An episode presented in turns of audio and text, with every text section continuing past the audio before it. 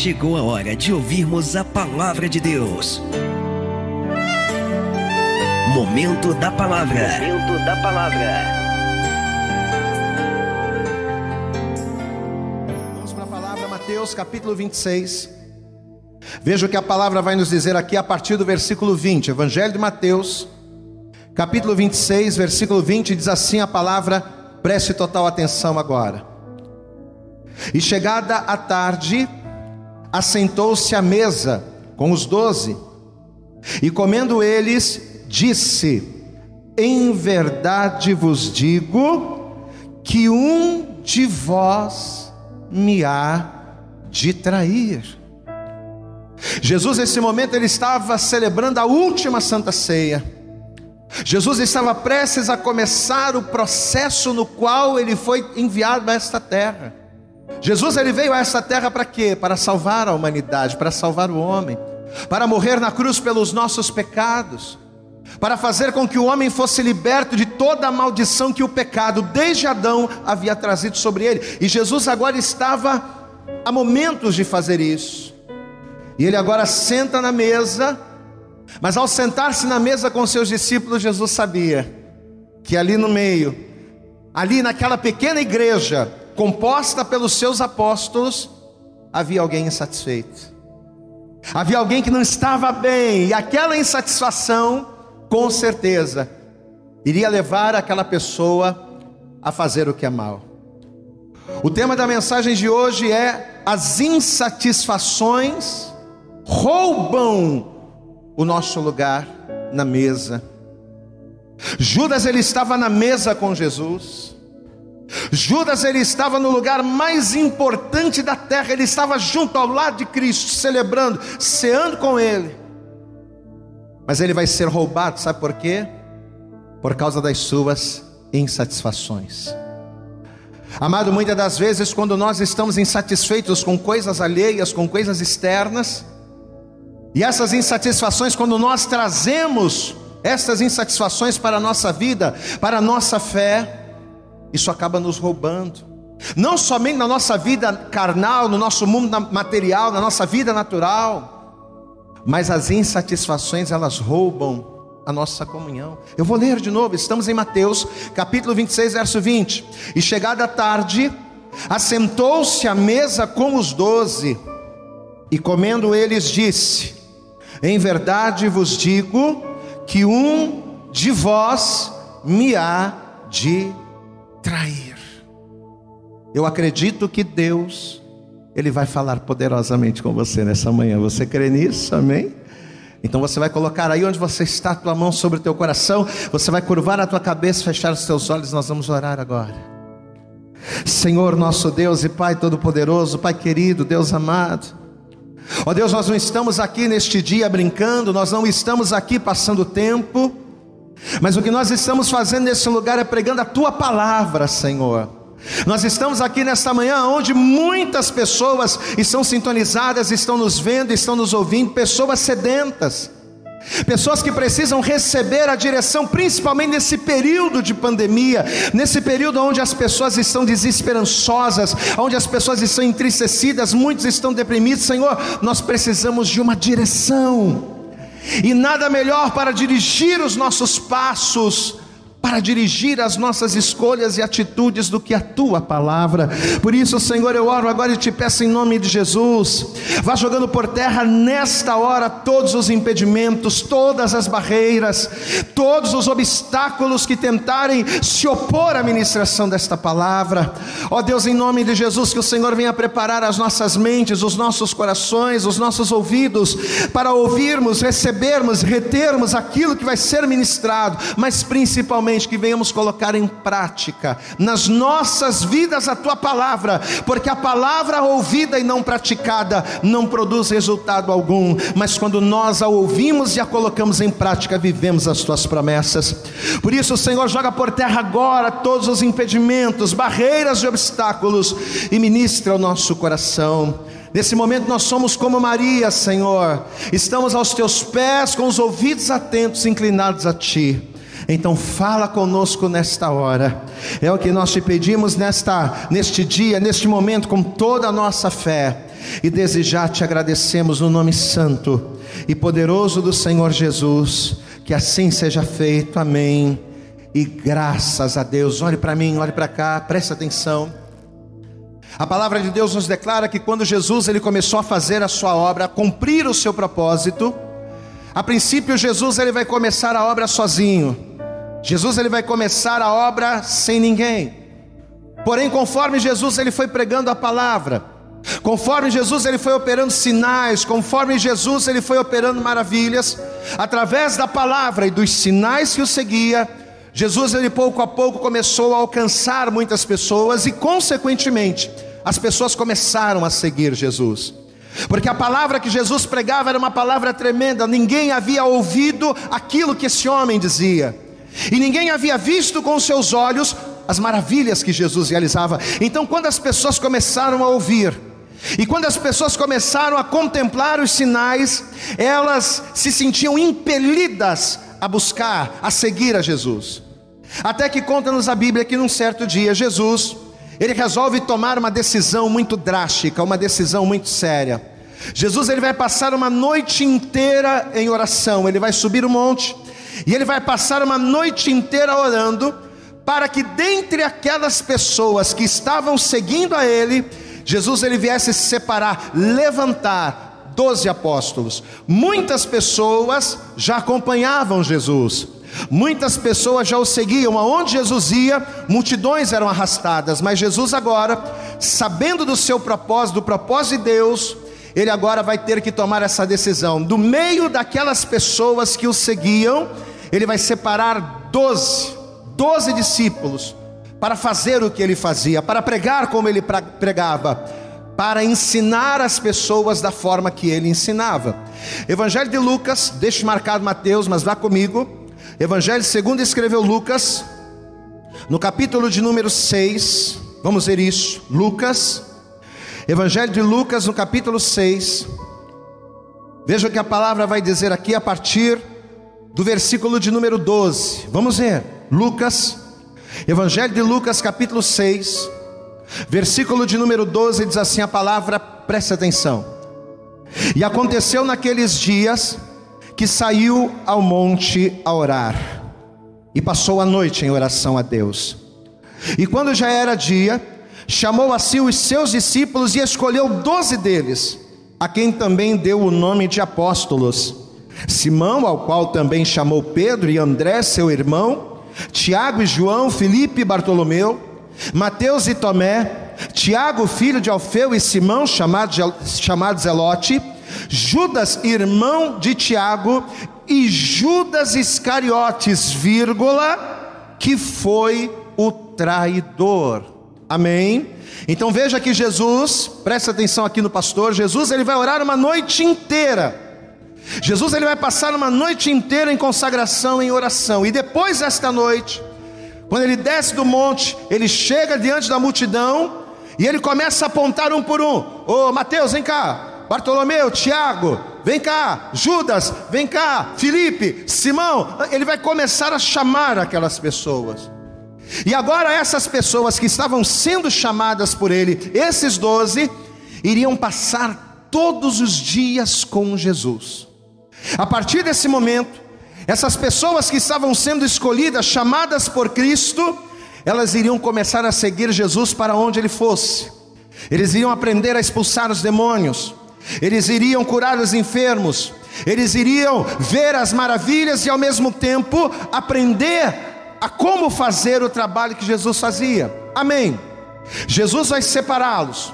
O tempo vai passar, os dias vão passar, e esses discípulos, eles vão se tornar íntimos de Jesus. E com o passar do tempo, essa intimidade, essa proximidade com Jesus, acabou fazendo com que todos eles amadurecessem um pouco. Cada um daqueles doze que foram chamados e que começaram a caminhar com Jesus, começaram a dar frutos dentro daquele pequeno grupo. O Pedro, o André, o Tiago, o Bartolomeu, e assim como todos aqueles escolhidos, eu creio, né, e essa é uma opinião particular, uma opinião minha, eu creio que Judas também vai dar algum fruto, porque ele estava ali entre os doze. E Jesus estava os observando. E tanto é verdade que o próprio Senhor Jesus agora, o que, que ele vai fazer? Ele vai pegar a tesouraria daquela pequena igreja formada pelos discípulos e ele vai entregar nas mãos de Judas. Então veja, os discípulos estavam com Jesus e conforme o tempo foi passando, Jesus foi olhando os valores, Jesus ele foi olhando cada um, observando cada um, e agora Jesus ele vai escolher Judas para ser encarregado de cuidar das ofertas que os seus seguidores traziam e colocavam aos seus pés. Só que como nós dissemos agora há pouco, o tempo foi passando, né? E nada como o tempo para a gente começar a conhecer as pessoas. Nada como o tempo para nós vermos quem as pessoas são, até porque a grande verdade é que uma pessoa que finge ser o que não é, ela não vai ser o tempo todo, a vida toda daquela maneira. A pessoa que acha que ela engana os outros, ou a pessoa que se faz é, de alguém diferente para enganar, essa pessoa ela não vai enganar por muito tempo, porque nada como tempo para revelar as intenções. Nada como tempo para revelar os propósitos. Judas estava ali e agora ele recebeu uma oportunidade, presta atenção. Jesus estava dando uma grande oportunidade para Judas. Judas agora iria cuidar das finanças daquele pequeno grupo. Só que o tempo foi passando, os dias se passaram, até que começou a surgir, a aparecer um grande problema. Pastor, e que problema é? Que problema foi esse? O Judas começou a ser tomado de uma insatisfação na sua vida financeira. Judas estava caminhando, preste atenção. Judas estava caminhando com Jesus. Judas se sentava à mesa com Jesus. Judas ouvia as palavras que Jesus pregava. Judas andava com o mestre. Só que agora, apesar disso, o Judas vai ser, vai ser tomado de uma insatisfação. Você sabe que numa certa feita, Jesus perguntou aos discípulos, aqui mesmo em Lucas, mas no capítulo 22, Jesus ele fez a seguinte pergunta para os discípulos: Vem cá, enquanto vocês estão comigo, depois que vocês deixaram a vida secular de vocês e passaram a me seguir, tem faltado alguma coisa a vós? Vocês sentido necessidade de alguma coisa? Tem falta? Tem sentido falta de alguma coisa? Quando eu mandei que vocês deixassem a bolsa, que vocês deixassem os alforjes, ou que vocês renunciassem às coisas materiais para fazer, para seguir o reino de Deus, tendes-vos faltado alguma coisa? E sabe o que, os discípulos responderam? Não, Senhor, não temos tido falta de nada. Só que veja o detalhe: mesmo não faltando nada para Judas, mesmo Judas reconhecendo que nada lhe faltava, o Judas vai, ser, vai começar a ser tomado de uma insatisfação íntima. Era algo que ele guardava para ele, mas era uma insatisfação na vida financeira. E justamente para que essa insatisfação pudesse ser suprida, o que que o Judas vai começar a fazer? Ele vai começar a usar de meios maus para suprir algo que ele achava que deveria ter, algo que ele achava que deveria receber. Ele vai começar a usar de maneiras não agradáveis a Deus, para suprir em si a falta de algo. Amados, entenda uma coisa: não é porque a gente serve a Deus, não é porque a gente é cristão ou porque a gente é servo de Deus, que a gente tem que sorrir para tudo que acontece. Não. Ah, eu sou servo de Deus, então não posso, eu não posso ficar indignado porque eu sou servo de Deus, eu não posso ficar aborrecido porque aquela situação não me agrada. Não, meu amado, não é porque você é servo de Deus que você não pode se aborrecer, que você não pode não aceitar uma determinada situação. Você estar insatisfeito com alguma coisa é direito seu. O problema não são as insatisfações, o problema é o que nós vamos fazer com elas. Todos nós carregamos insatisfações em nós, de coisas que gostaríamos de alcançar, Isso é do ser humano, de coisas que nós gostaríamos de conquistar, de coisas que nós imaginávamos que poderia ser diferente, porque nós somos pessoas e pessoas, geralmente elas tendem a criar expectativas em cima daquilo que fazem. A gente cria expectativas em cima de um trabalho que realiza, a gente cria expectativas em cima de pessoas que estão conosco. E quando as coisas elas fogem às nossas expectativas, insatisfações são geradas, isso é normal, é do ser humano. O problema não é eu estar insatisfeito ou você estar insatisfeito com alguma coisa, mas o que, que você vai fazer com a tua insatisfação? Qual é a maneira que você vai escolher para resolver as insatisfações que muitas das vezes te entristecem? Esse é o, pro... Esse é o problema. Paulo, em Romanos, no capítulo 12, versículo de número 2, ele diz: Não vos conformeis com este tempo que, que Paulo está dizendo aqui? O que, que ele quer dizer com isso? Eu não tenho que aceitar, se eu sou maltratado, eu não tenho que aceitar ser maltratado. Se eu estou passando por uma situação de miséria, de fracasso, se eu estou sendo humilhado pelo diabo, eu não posso aceitar isso, eu não posso ficar satisfeito, eu não posso sorrir, enquanto as coisas estão acontecendo, não, eu posso ficar insatisfeito, não vos conformeis com esse tempo, mas, porém, o que que Paulo nos aconselha a fazer? Transformai-vos. Transforme essa insatisfação. Muda essa situação que está te angustiando, que está te entristecendo, que está te atribulando.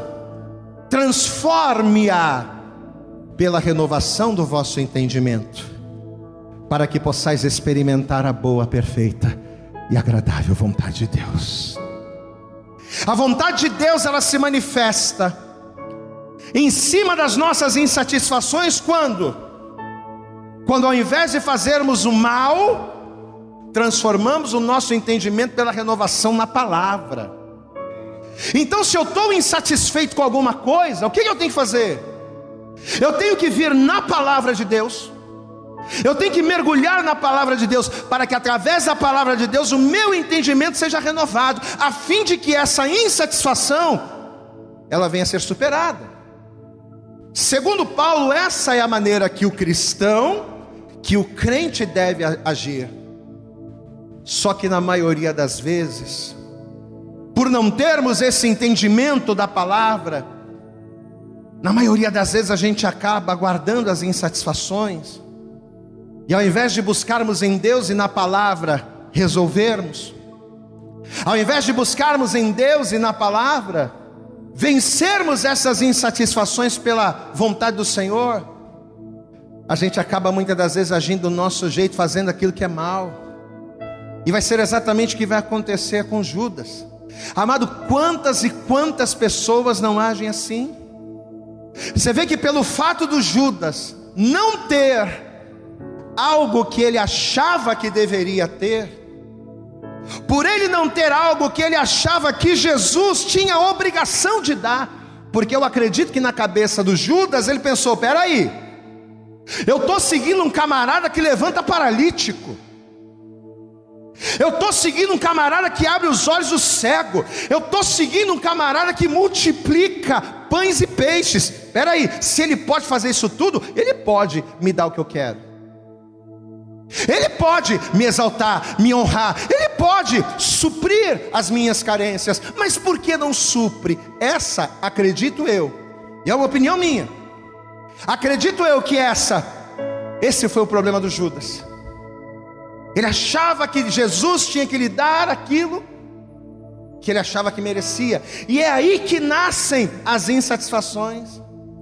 O Judas ele vai começar a se perder de tal maneira Sabe o que ele vai fazer? O Judas vai jogar fora, por causa das suas insatisfações, a única oportunidade que ele estava tendo de ser uma bênção. Volto a dizer: Judas não estava em qualquer lugar, Judas não estava em qualquer igreja, não. Ele estava na igreja onde Jesus era o pastor. Você pode dar glória a Deus aí? Jesus era o pastor dessa igreja era Jesus. Judas andava com Jesus, dormia com Jesus, comia com Jesus, mas as insatisfações do Judas vão ser tamanhas a ponto de colocar em risco algo tão precioso que Judas estava conquistando, a ponto dele começar a se perder, a ponto dele começar a tomar atitudes más na presença do Senhor, por causa das insatisfações, os questionamentos, as murmurações. O que são as murmurações? As murmurações são resultados de questionamentos gerados por insatisfações. A pessoa insatisfeita questiona e os seus questionamentos gerados pelas insatisfações produzem murmurações. É aquela pessoa que vive murmurando da vida. Ah, olha a minha vida como é que está. Eu estou na igreja, eu sirvo a Deus, eu busco a Deus, eu trabalho, eu me esforço, ninguém me reconhece. Eu trabalho, eu me esforço, eu vou lá, eu corro atrás, e o, o patrão não me vê, eu não consigo nada. A pessoa começa a murmurar. Por quê? Porque ela está insatisfeita. Insatisfeita por quê? Porque ela acha que deveria ter alguma coisa que não tem, porque ela serve a Deus. Não é isso? As insatisfações geram questionamentos e os questionamentos produzem murmurações. O Judas vai questionar, vai murmurar, e os seus questionamentos e murmurações vão começar a afastar Judas de Deus, quando na verdade esse era o momento em que o Judas mais precisava estar perto do Senhor. O momento em que a gente mais precisa estar nos pés de Deus. O momento em que a gente mais precisa estar firme com Deus, o momento em que a gente mais precisa se agarrar na palavra, são os momentos difíceis e aonde menos as pessoas buscam ao Senhor. Meu irmão, minha irmã, talvez você está me vendo agora, aqui por essa transmissão online, talvez você está me ouvindo agora, e talvez você seja uma pessoa que por ter o teu coração cheio de insatisfações, por coisas que você achava que deveria conquistar, por patamares ou por oportunidades que você achava que deveria ter. Talvez essas insatisfações elas tenham gerado murmurações, elas têm, elas têm gerado questionamentos. E estas coisas, ao invés de te aproximarem de Deus, estão só te afastando. Quanto mais, você já vê, todo murmurador, todo questionador não ora. Não busca, sabe por quê? Porque insatisfações que geram questionamentos, que geram murmurações, nos afastam, não nos aproximam de Deus. Talvez você está me ouvindo agora, me vendo agora, e talvez você está afastado de Deus, porque você se colocou, porque você permitiu que as insatisfações tomassem um lugar na tua vida que elas não deveriam tomar. Por você não renovar o teu entendimento, como disse Paulo, ao invés de você pegar a tua insatisfação, não se conformar com esse tempo, mas transformá-la pela renovação do teu entendimento, você está cozinhando isso dentro de você. Enquanto que na verdade o que nós deveríamos fazer esperar no Senhor. Não é o que diz o Salmo 40, versículo 1? O que, que o salmista diz? Esperei com paciência no Senhor. E ele se inclinou para mim e ouviu o meu clamor. Ora, se o salmista está dizendo que ele esperou, significa que durante algum tempo, ele tinha no seu coração a expectativa de que algo fosse acontecer e não aconteceu quando ele previa. Então ele teve que esperar. Que é isso? Não é porque as coisas não acontecem no seu tempo não é porque as coisas não acontecem do seu jeito, da sua maneira, que Deus não vai fazer. Espera. Calma. Não comece a gerar insatisfações no teu coração, porque se você permitir as insatisfações, elas vão gerar questionamentos, elas vão trazer murmurações, e aí, meu irmão, aí é que a coisa não vai mesmo. Esperei com paciência no Senhor, disse o salmista. E ele se inclinou para mim e ouviu o meu clamor, só que as pessoas não querem esperar.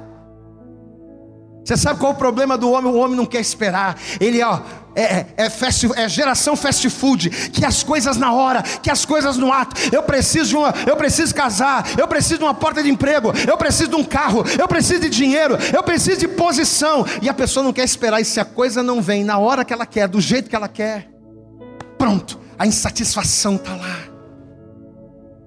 Pronto, os questionamentos começam. Olha a palavra que Deus está liberando para você, meu irmão. Esperei com paciência no Senhor, espere em Deus. Use essa palavra para renovar o teu entendimento em cima dessa insatisfação que você está tendo. Faz o que Paulo está ensinando aqui. Esperei com paciência no Senhor e ele se inclinou para mim. Só que no caso do Judas, o Judas não quis esperar em Deus. O Judas não quis isso. O Judas vai perder a paciência.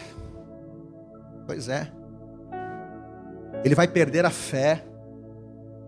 Quando você perde a paciência, significa que você já perdeu a fé. Quando eu perco a paciência, a perda da paciência, não querer esperar, significa que ou você perdeu a fé ou você nunca a teve.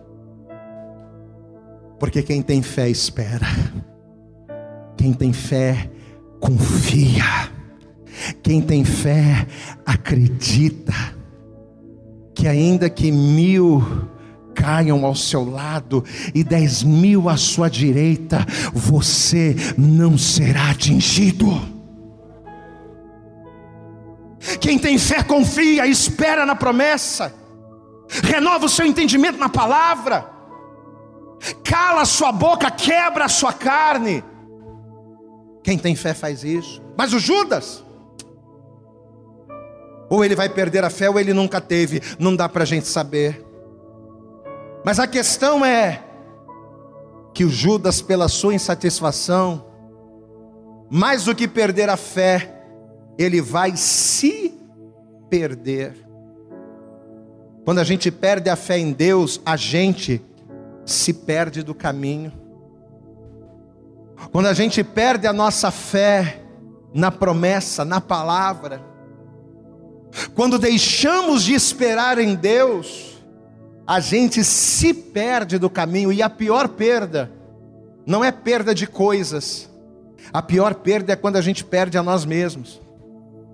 É você perder a sua identidade, aquele camarada que louvava, aquele camarada que pregava, aquele camarada que evangelizava, camarada agora está xingando palavrão, camarada agora, olha, está irreconhecível.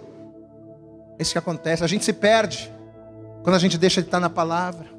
O Judas, era discípulo de Jesus, andava com Jesus, comia com Jesus, ouvia a palavra.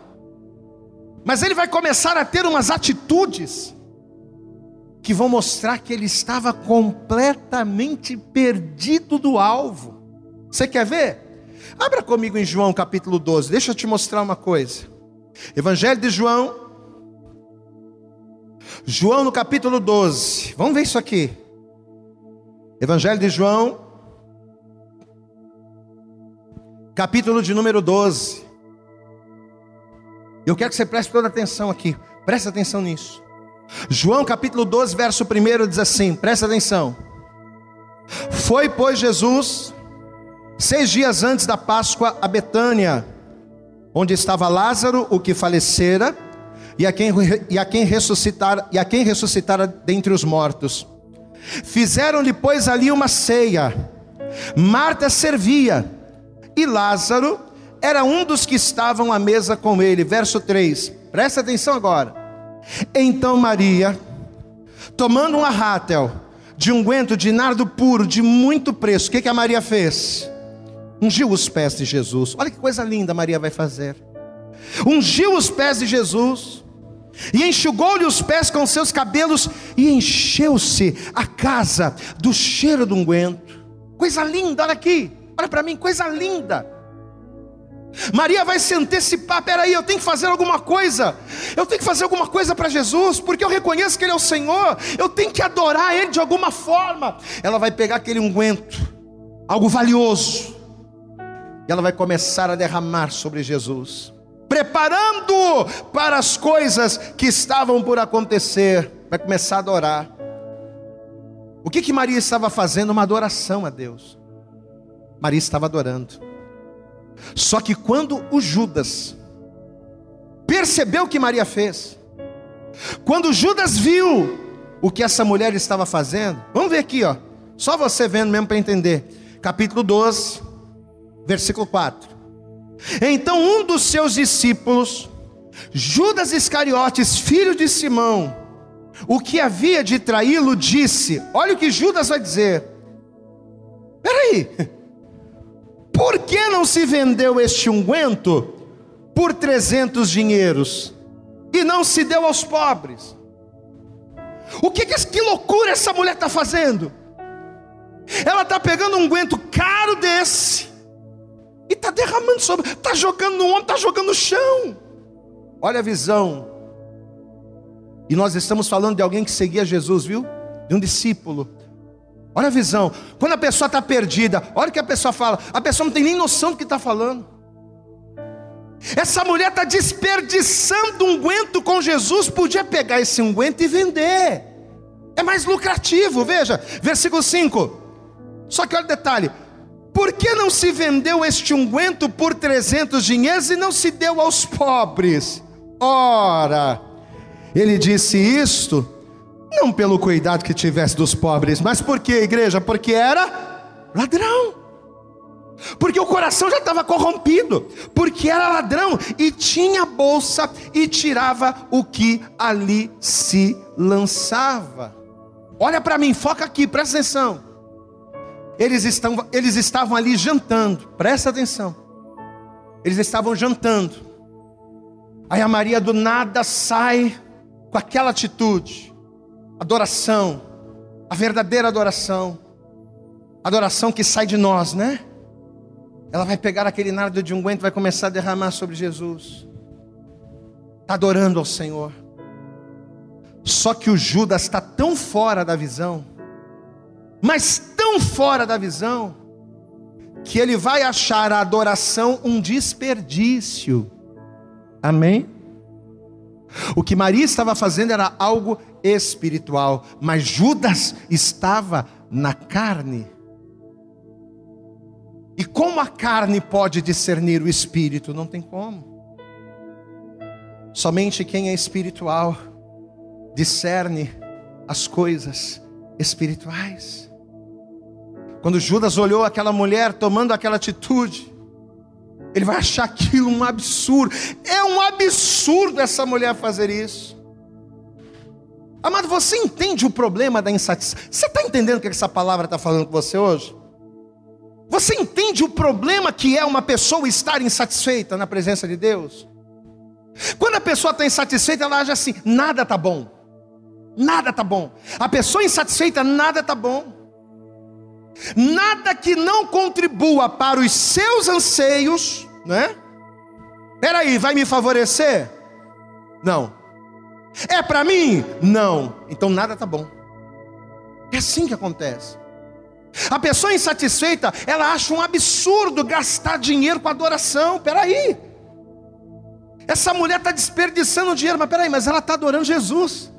Não, mas é um absurdo. Olha a falta de visão. A pessoa insatisfeita, ela acha desnecessário orar. Para que, que eu vou ficar orando, dobrando o joelho todo dia? Para que, que eu vou ficar buscando a Deus? Eu basta uma vez por semana na igreja, está tudo certo. Agora a gente não está nem podendo, né? Mas para que, que eu vou ficar com esse negócio de ficar jejuando, ficar orando, essa coisa bitolada, né? Para que? Não é bem assim também, não. Sabe o que é isso? Fruto de insatisfações. Coisas que são essenciais o insatisfeito acha que é desnecessário. Olha o problema das insatisfações, meu irmão. A pessoa insatisfeita, ela acha uma bobagem ficar dando glória a Deus. E ficar dando glória a Deus toda hora, glória a Deus, glória. Dá glória a Deus aí na tua casa, meu irmão. Dá glória a Deus aí, ó. Dá glória a Deus aqui, gente. Dá glória a Deus aí, ó. A pessoa insatisfeita, ela acha uma bobagem dar glória a Deus num culto. A pessoa insatisfeita, ela perde a sensibilidade. Sabe por quê? Porque o foco dela é outro. Amado, quando o nosso foco não é Jesus, quando o nosso foco não é Deus, quando o nosso foco somos nós, as coisas de Deus tornam-se coisas simples e a gente perde a sensibilidade a elas. A intenção do Judas não era adorar, a intenção do Judas era ganhar vantagem. Essa era a intenção do Judas. E quantas pessoas, amados, quantas pessoas, conhecedoras da palavra, que pregam, que evangelizam, que falam em línguas, que louva, que quantas pessoas não agem assim? A pessoa que chega para Deus e diz assim: Ah, Deus, eu quero um carro. Deus, eu não aguento mais andar a pé, me dá um carro. Me dá um namorado, me dá uma namorada, me dá um bom emprego. Sei lá o que. A pessoa chega para Deus e pede. Mas se Deus não dá aquilo que ela pediu, se Deus não faz a coisa do jeito que ela quer, a pessoa é tomada de uma insatisfação tão grande que ela procura do seu próprio jeito satisfazer a insatisfação que Jesus não supriu. Ah, é? Eu estou na igreja, Jesus não me deu, vou agir por minha conta. Eu estou na igreja, estou na casa de Deus, mas Jesus não me deu. Não fez como eu queria, como eu achava, então vou fazer do meu jeito. Aí a pessoa vai indo, vai indo, até que ela fica como Judas. Você sabe como é que o Judas está na igreja? O Judas era um crente dormente. O Judas era um crente murmurador. Era assim que o Judas estava. Amado, só que assim como um pai, eu quero que você abra os teus ouvidos agora e tome posse disso. Assim como um pai, a um filho a quem ele quer bem, o Senhor vai repreender Judas. Glória a Deus. Porque mesmo insatisfeito, Deus não estava feliz em ver Judas insatisfeito. Jesus não estava feliz em ver o Judas insatisfeito. O que, que Jesus vai fazer? Jesus vai repreender. A gente até pregou aqui uma vez e é verdade, o verdadeiro amor, o amor de Deus não é aquele que passa a mão na cabeça, não, amados. Ah, Deus é amor, Deus ele me ama, Deus ele te ama, mas se ele tiver que te levar para o deserto, ele leva por amor. Deus ele te ama, mas não é porque ele te ama que ele vai passar a mão na tua cabeça quando você está errado. Quando Judas fez aquilo, na hora Jesus disse: opa, peraí, peraí, Judas. Você está repreendendo a Maria porque ela está me adorando com guento, mas ela está me adorando, filho. E vai ser justamente aqui, no momento em que Jesus vai repreender o Judas, que o Judas resolve fazer a pior coisa da vida dele. A pior decisão da vida de Judas vai ser tomada, sabe em qual momento? No momento em que Jesus tentou repreendê-lo. No momento em que Jesus tentou ensiná-lo. Vamos ver isso aqui, Lucas. Lucas capítulo 22. Vamos lá. Lucas. Evangelho de Lucas capítulo 22.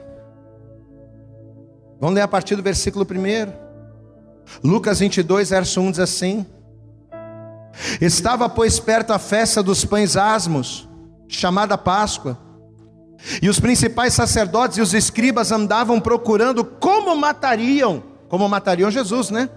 Porque temiam o povo. Olha que versículo triste, gente. Olha que coisa triste. Versículo 3. Entrou, porém, Satanás em Judas Mas Judas era discípulo de Jesus. Andava com ele para cima e para baixo. Ouvia a palavra todo santo dia. Estava lá junto. Olha que coisa ter. Entrou, porém, Satanás em Judas, que tinha por sobrenome Iscariote, o qual era do número dos doze, escolhido por, por Jesus. Jesus foi no monte, passou a madrugada inteira orando, diz: Você é o cara. Jesus escolheu ele. Mas olha o que ele está fazendo por causa da insatisfação. Verso 4: E foi, e falou com os principais sacerdotes e com os capitães de como lhe entregaria, os quais se alegraram e convieram em lhe dar dinheiro. Olha aí, ó. Olha o que o Judas queria Olha a insatisfação dele sendo suprida. Mas suprida a que custo? A que preço? Versículo 6. E ele concordou. Concordou com o que? Você entendeu? Ele concordou vender Jesus. Ele concordou em aceitar um preço para suprir a sua insatisfação, ainda que para isso ele tivesse que jogar fora tudo aquilo que Jesus lhe proporcionou. Está aqui, ó. E ele concordou e buscava oportunidade para lhe entregar sem alvoroço. Só vou esperar um momento. Já está decidido, martelo já está batido. Eu vou fazer, eu vou entregar. Só vou esperar um pouquinho, quando a poeira baixar, no momento certo eu faço. O que o Judas mais queria, olha aqui para mim. O que o Judas mais queria vai ser a sua ruína. Amém? Mesmo Judas fazendo parte da igreja, mesmo ele sendo tão íntimo de Jesus, o Judas estava tão fraco, tão fraco, tão entregue, que Satanás, além de entrar no Judas, vai dar para ele a coisa que ele mais queria e que dentro da igreja ele não conseguiu. Jesus não deu aquilo que ele queria, então ele foi procurar fora. Peraí, aqui eu não estou conseguindo, então vou sair e vou procurar fora. Não é assim que a gente faz, né? Ah, vou lá naquela igreja, vou fazer um propósito de oração. Deus me abençoa, Deus me honra. Deus não me abençoou, Deus não me honrou. Vou sair fora. É assim, amados. Talvez, escute o que o pastor vai dizer aqui. Talvez esse dia aqui, esse momento aqui para o Judas, estivesse sendo para ele o dia mais feliz da sua vida. Eita, vou ganhar muito dinheiro, vou satisfazer aquilo que está me entristecendo. Para o Judas, nesse momento, talvez, para ele, esse estivesse sendo o dia mais feliz da sua vida. Só que no momento mais feliz da vida do Judas, era o momento em que ele estava perdendo a coisa mais importante que alguém pode perder. Olha aqui, ó, mais importante do que perder dinheiro, mais importante do que perder valores, perder bens, mais importante do que perder coisas, é você perder o seu lugar na mesa de Cristo. Glória a Deus o que o Judas estava perdendo, o que o Judas estava jogando fora, por dinheiro, por insatisfação, era a coisa mais importante que ele poderia ter, ele não estava dando valor, como Esaú, né? Você até lembra de Esaú, né? O que, que Esaú disse? Para que, que eu preciso da. Para que, que eu preciso de algo espiritual se eu estou com fome? Em que que a bênção da primogenitura vai servir para mim agora? Aí ele pegou a bênção da primogenitura, algo eterno, e jogou fora por algo passageiro. E o Judas está fazendo a mesma coisa, só que pior. Ele está trocando algo eterno por algo passageiro, mas para isso ele está traindo o Filho de Deus.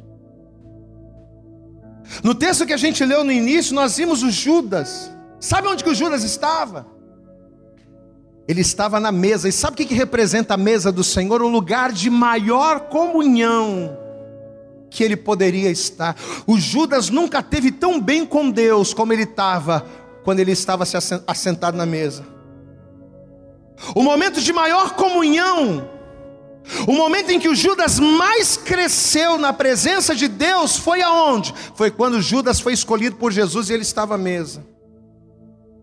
O Judas estava na posição mais privilegiada que qualquer pessoa poderia estar. Mas olha o que o diabo fez. O diabo vai usar a falta de paciência. O diabo vai usar a falta de comunicação. O diabo vai usar a falta de fé, vai usar a falta de maturidade, vai usar as insatisfações do Judas para quê? Para roubar dele o lugar na mesa, para roubar dele a comunhão. Diga comigo, o lugar à mesa representa comunhão. Mais importante do que você perder dinheiro é você perder a tua comunhão, meu irmão. E quando a gente dá lugar às insatisfações, é a comunhão que o diabo tira de nós. Estar à mesa é estarmos na posição e, e na posição de ser servido. O Judas estava na posição de ser servido, mas ele vai abrir mão disso. As insatisfações nos tiram da posição. Volta comigo, já estamos caminhando para o fim. Evangelho de Mateus, capítulo 26. Mateus, capítulo de número 26. O texto inicial foi no versículo 20 e 21, mas vamos pegar do 21 em diante. Mateus capítulo 26, versículo 21 diz assim: E comendo eles, disse: Ó, que Jesus vai dizer, ó, em verdade vos digo, que um de vós me há de trair. E eles, entristecendo-se muito, começaram cada um a dizer: Porventura sou eu, Senhor, né? Imagina Jesus jogar uma bomba dessa em cima da mesa, um de vocês aqui vai me trair. Oh meu Deus, sou eu? Será que sou eu, Senhor? Versículo 22: E eles entristecendo-se muito, começaram cada um a dizer: Porventura sou eu, Senhor? E ele respondendo disse: Aquele que põe comigo a mão no prato, no prato de comida, aquele que põe a mão, aquele que come comigo, aquele que está junto comigo, aquele que põe comigo a mão no prato, esse me há de trair. Em verdade, o filho do homem vai, como acerca dele está escrito. Não adianta, isso vai acontecer. Mas ai daquele homem, por quem o filho do homem é traído. Bom seria para esse homem se não houvera nascido. E respondendo Judas, olha só, Jesus está dizendo isso tudo, versículo 25. E respondendo Judas, o que o traía disse: Porventura sou eu, Rabi? Meu Deus, que cara de pau. Só falando assim. Sou eu, Jesus. Sou eu? Olha aqui. E ele disse: Tu o disseste. Meu irmão, talvez você está participando dessa desse culto online.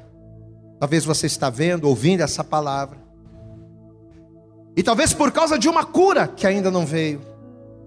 Puxa, pastor, tem orado há tantos anos, tem pedido tanto a Deus para ser curado e a cura não vem. Pois é. Talvez por causa de uma cura que não veio. Talvez por causa de uma promessa ministerial, tem tantos crentes nos vendo aqui nesse culto online. Talvez você é de outra igreja, você está esperando aquela, né? Puxa, Deus vai me honrar, tenho trabalhado. Talvez por causa de uma promessa ministerial. Talvez por causa de uma promessa profissional que ainda não se cumpriu, não sei, eu não conheço você, eu não estou te vendo, mas talvez por algum motivo, talvez o diabo tenha conseguido lançar no teu coração dúvidas, frustrações, sentimentos que pouco a pouco, dia a dia, de maneira silenciosa e sutil, eles vão cauterizando, eles vão frustrando, até que a insatisfação ela se estabelece. E quando a insatisfação se estabelece, você sabe o que acontece? Eu vou dizer para você. Conforme o diabo vai percebendo as tuas insatisfações, ele vai maquiando fora da presença de Deus situações e oportunidades que vão parecer bênção para você, Poxa, eu estou tanto tempo esperando aquela, aquela bênção. Aí o diabo vê a tua insatisfação e coloca diante de você uma coisa que parece muito boa. Olha aí, ó. Olha aí, ó. Deus não te deu, mas olha a porta aí. Porque o diabo ele vai vendo a tua insatisfação. Ah, é isso que ele quer. Aí ele prepara uma coisa, ele maqueia ou maquia. Agora eu não sei. Maqueia ou maquia? Mulheres, me ajudem. Maquia, né? Ele maquia algo que parece bom. E aí você vai estar tá insatisfeito com Deus, você vai e pega. Mas no final, aquela bênção maquiada que parecia bênção, faz eu, faz você, nos faz perder o lugar na mesa. Para a gente terminar, Lucas capítulo 14. Quem contou essa parábola foi Jesus. Eu quero lê-la com você para a gente encerrar. Evangelho de Lucas, capítulo de número 14.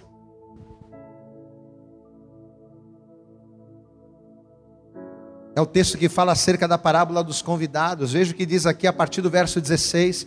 Lucas 14, verso 16 diz assim: Porém ele lhe disse: Um certo homem fez uma grande ceia e convidou a muitos. E a hora da ceia, mandou o seu servo dizer aos convidados: Vinde, olha, podem chegar, já está tudo preparado. Porém, todos, a uma, começaram a escusar-se. Disse-lhe o primeiro: Ah, sabe o que, que é? É que eu comprei um campo e eu tenho que vê-lo.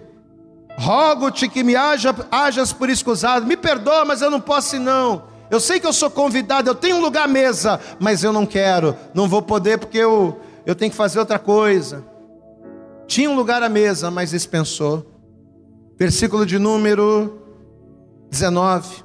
E outro diz: Comprei cinco juntas de bois, vou experimentá-los, não vai dar para ir não. Rogo-te que me haja por escusado. E outro diz: Casei-me com minha esposa, portanto não posso ir. E voltando aquele servo anunciou estas coisas ao seu senhor. Então o pai de família, indignado, disse a seu servo: Faz o seguinte, já que aqueles que tinham direito de sentar na mesa não quiseram, já que aqueles que foram convidados, que tinham lugar à mesa, desprezaram o lugar, Faz o seguinte: sai depressa pelas ruas e bairros da cidade, e traz aqui os pobres, e aleijados, e mantos e cegos. E disse o servo: Senhor, está feito, como mandaste, ainda há lugar. E disse o Senhor a seu servo: Sai pelos caminhos e valados e força-os a entrar, para que a minha casa se encha, porque eu vos digo que nenhum daqueles homens que foram convidados provará a minha ceia. Eles foram convidados, eles tinham um lugar à mesa, mas desprezaram. Então, se ele não quer, procura quem quer. Porque a minha porta está aberta, a minha mesa está preparada, e quem quiser se assentar à mesa, vai comer comigo, eu vou comer com ele, eu vou transformar a sua vida, eu vou fazer com que a minha glória se manifeste nele. Amém? No dia que se chama hoje, Deus está falando comigo, está falando com você, está falando com a gente. Não permita que as tuas insatisfações roubem o teu lugar à mesa. Mais importante do que aquilo que você deseja é aquilo que você já tem. Amado, entenda, a coisa mais importante que você pode que você pode desejar, você já tem. Pastor, mas como assim? Eu quero tanto isso, eu quero tanto casar, eu quero tanto uma porta de emprego, eu quero tanto ser curado. Como é que o senhor está dizendo? Pois é. Eu costumo dizer o seguinte: que você pode ter todas as coisas, mas se você não tem Deus, ainda que você tenha muito dinheiro, você pode perder o dinheiro. Ainda que você tenha muita saúde, você pode perder a saúde. Ainda que você tenha muito conhecimento, muita influência, você pode perder tudo isso. Mas ainda que você não tenha nada, mas se você tem Deus, você pode não ter dinheiro, mas Deus que é dono do ouro e da prata, Ele pode te abençoar. Você pode não ter conhecimento, mas se você tem Deus, Ele abre as portas e coloca as pessoas certas na tua vida. Amada, a coisa mais importante que você pode conseguir, você já tem. Valorize-o. Essa é a palavra. Como diz a letra daquela canção. Quero que valorize o que você tem. Judas tinha o maior tesouro, que era um lugar na mesa, e não valorizou. Valorize. Eu quero fazer uma oração por você. Eu quero orar pela tua vida. Pastor, eu queria muito que Deus que Deus abrisse as portas, eu queria muito que Deus fizesse, eu queria muito que Deus se manifestasse. Eu queria muito, pastor, que Deus fizesse sobrenatural na minha vida. Sabe quando é que Deus vai fazer o sobrenatural na sua vida? Quando você parar de olhar para aquilo que você deseja e você começar a olhar mais para aquilo que você já tem. Quando você parar de olhar para as coisas que você quer conquistar e você começar a valorizar aquilo que você já conquistou, quem você já é, o quanto você avançou. A partir do momento em que você valorizar o lugar que Deus tem para você, Deus, Ele vai fazer coisas grandes na tua vida. Pastor, mas eu nunca entreguei minha vida para Jesus, eu não sirvo a Jesus. Se você não serve a Jesus, posso dar um conselho? A coisa mais importante que você pode conquistar é Jesus na sua vida. Volto a dizer, você pode ter tudo sem Jesus, de uma hora para outra você pode não ter nada. Mas se você tem Jesus e não tem nada, de uma hora para outra, Deus pode mudar a tua história. Pastor, então eu quero Jesus. Qual é o segredo para eu vencer as insatisfações? Qual é o segredo, pastor, para eu vencer as frustrações? O segredo é você colocar a tua vida nas mãos daquele que é poderoso para transformá-la, Jesus Cristo. Se você nunca entregou a tua vida para Jesus em uma igreja evangélica, você precisa fazer isso.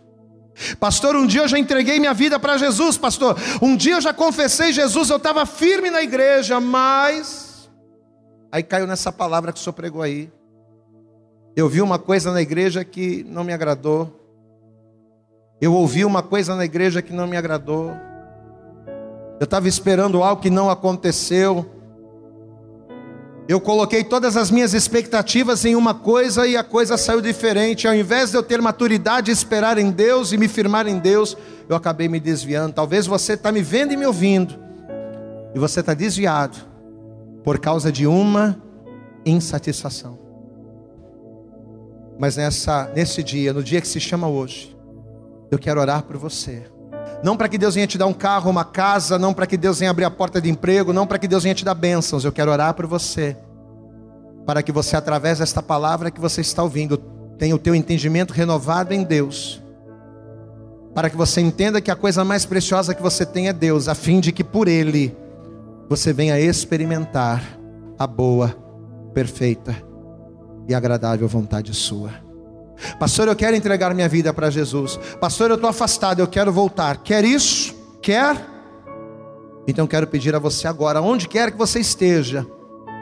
Se você está na sua casa, está mais fácil.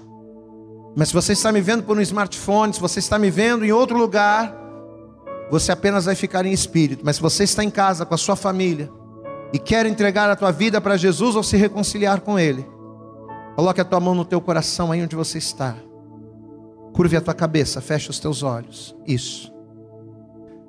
E com seus olhos fechados e com toda a tua fé, ore comigo dizendo assim: diga isso com fé, diga, Senhor meu Deus e Senhor meu Pai, apesar das minhas frustrações, e insatisfações, eu ouvi neste dia a tua palavra. E eu compreendi, Senhor, que a coisa mais importante e mais valiosa eu já tenho, que é o Senhor, e a possibilidade de ser alcançado pela salvação de Jesus Cristo. Eu só preciso reconhecê-lo. Eu só preciso confessá-lo. E é por isso, Jesus, que nesta hora eu recebo, eu confesso e reconheço que Jesus Cristo é o meu único Senhor, é o meu único Salvador, é aquele que me satisfaz. Escreve, Jesus, a partir de agora, o meu nome no livro da vida e abençoa-me poderosamente em nome de Jesus. Continua com os teus olhos fechados. Agora deixa eu orar por você. Senhor nosso Deus e Pai todo-poderoso.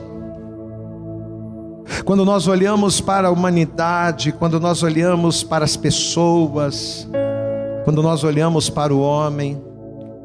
Nós vemos as pessoas preocupadas com tantas coisas, preocupadas em perderem tantas coisas que, apesar de importantes, são desprezíveis. E muitas das vezes a pessoa ela se esquece que a coisa mais importante que o homem pode possuir é ele ter comunhão, intimidade, um lugar à mesa contigo. E às vezes, para conquistarmos o natural, para conquistarmos o terreno, abrimos mão do tesouro precioso que possuímos, que é a comunhão com o Senhor. Mas nesta hora, esta pessoa ouviu a palavra, esse teu filho, esta tua filha está entregando a vida para ti, está se reconciliando contigo, porque ele não quer abrir mão daquilo que ele já tem. Por isso, Senhor, eu te peço agora, como pastor desta igreja, eu oro ao Senhor e peço a tua bênção sobre a vida deste filho, sobre a vida desta filha, sobre a vida dessa pessoa que está entregando a vida para o Senhor, ou sobre a vida dele ou dela que está se reconciliando contigo nesta hora. Deus, em nome de Jesus, salva esta pessoa das murmurações, salva esta pessoa das insatisfações. Salva esta pessoa do mal e acolha, Pai, esta pessoa debaixo das tuas asas porque é debaixo delas que nós estamos seguros. Ó Deus, em nome de Jesus, eu te peço, escreve o nome do teu filho e da tua filha no livro da vida. Abençoa-os poderosamente, que a partir de hoje eles estejam sentados, assentados à mesa contigo. É o que eu te peço por, com toda a minha fé. E desde já te agradeço em nome de Jesus. Amém. E graças a Deus. Eu acredito que essa mensagem falou poderosamente com você. Mas se você acredita que ela pode ajudar também uma outra pessoa que você gosta, ama ou admira, mande para ela. Compartilhe o link ou convide essa pessoa para seguir o nosso podcast. E creia que fazendo isso, ainda que não seja você a ministrar, além de nos ajudar, você estará cumprindo o ID de Deus. Deus abençoe você e até o nosso próximo conteúdo.